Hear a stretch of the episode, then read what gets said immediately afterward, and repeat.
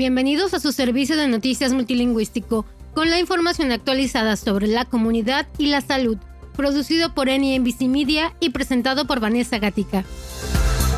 Australia acogerá la reunión de líderes del Quad en la Ópera de Sydney.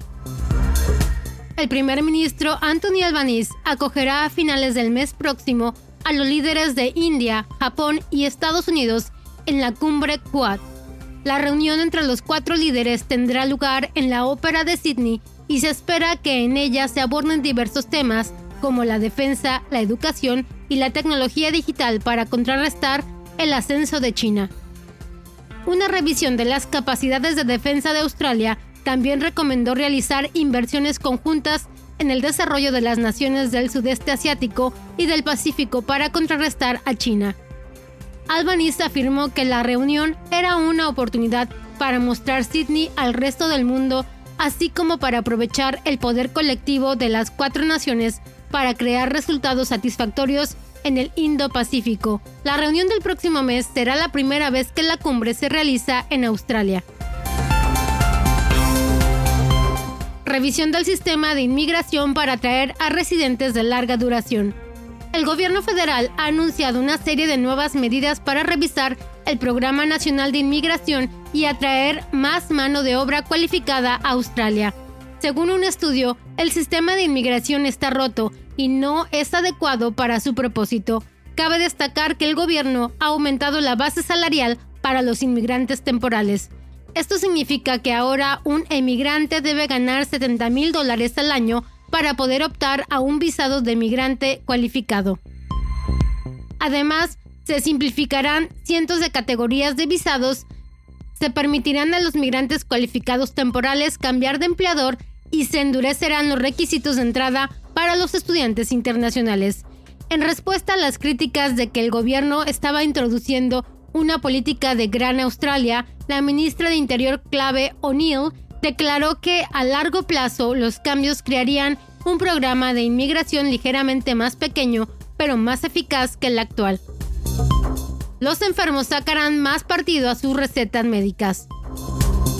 A partir del 1 de septiembre se introducirán cambios en la forma en que los australianos adquieren sus medicamentos con receta médica, con lo que hasta 6 millones de personas podrán pagar menos por ellos. Con las nuevas medidas anunciadas esta semana, el gobierno permitirá comprar medicamentos para dos meses con una sola receta. Con las nuevas medidas anunciadas esta semana, el gobierno permitirá comprar medicamentos para dos meses con una sola receta. Se verán afectados más de 200 medicamentos, entre ellos los que tratan afecciones como las cardiopatías, el colesterol y la hipertensión. El gremio de farmacias teme que la nueva política provoque escasez de medicamentos. Sin embargo, el ministro de Sanidad Mark Butler ha desestimado estas preocupaciones, señalando que no habrá un cambio en la demanda total de medicamentos con receta.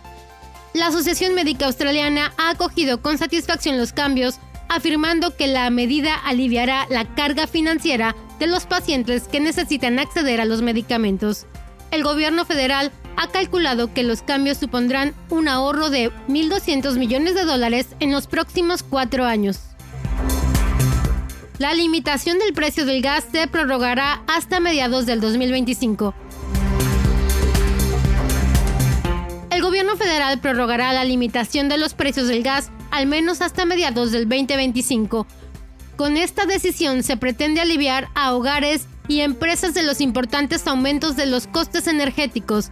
La limitación de los precios al por mayor debería expirar a finales del 2023 pero el gobierno federal la ha prorrogado 18 meses más, a un precio unitario de 12 dólares. El ministro de Energía, Chris Bowen, ha declarado que la intervención en el mercado energético deberá garantizar que los precios del gas se mantengan controlados para los consumidores durante un largo periodo de tiempo.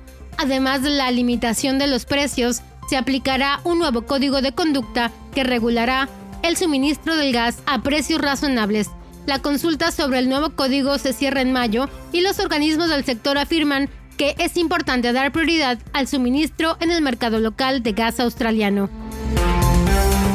Estas fueron las noticias de hoy. Soy Vanessa Gatica. Gracias por escucharnos. Muy pronto regresaremos con más noticias.